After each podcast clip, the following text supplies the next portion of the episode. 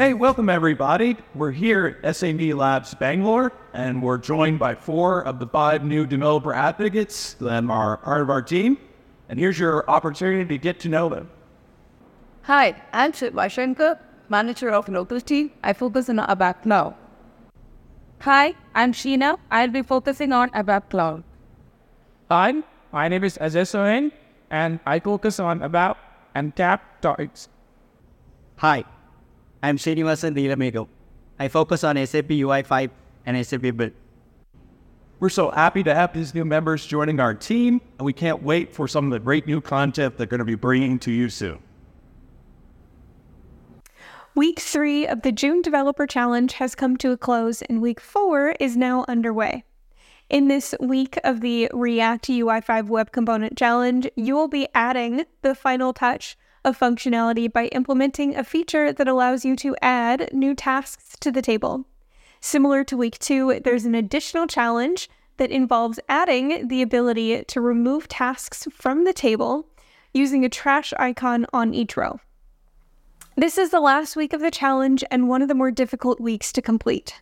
Check out the links below for more information on the entire month, plus this week's tasks. Thanks for your continued participation. Good luck and happy coding. We have some great news for SAP Cloud Application Programming Model developers. The big annual release, 7.0, is now available. There's way too many features to cover in this short video, so be sure to check out the release notes. But some of the highlights are Java Spring Boot 3.0 support, new approach to database plugins, uh, multi protocol service handlers, and protocol specific URLs. Uh, that's just the tip of the iceberg. There's so many other great new features.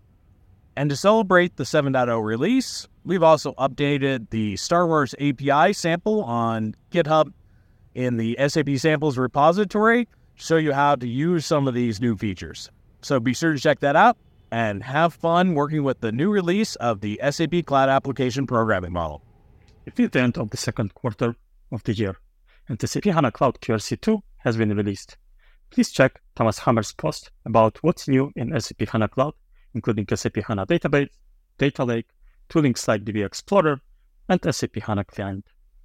As well, Orla Cullen prepared a summary of what has been delivered in SAP Analytics Cloud last quarter.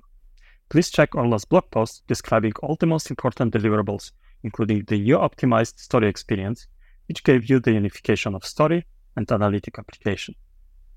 Worth noting that many of these new features in that release were inspired by our customers through the Customer Influence Portal. In Q2, we saw 54 requests with more than 1300 of your votes delivered. Thank you.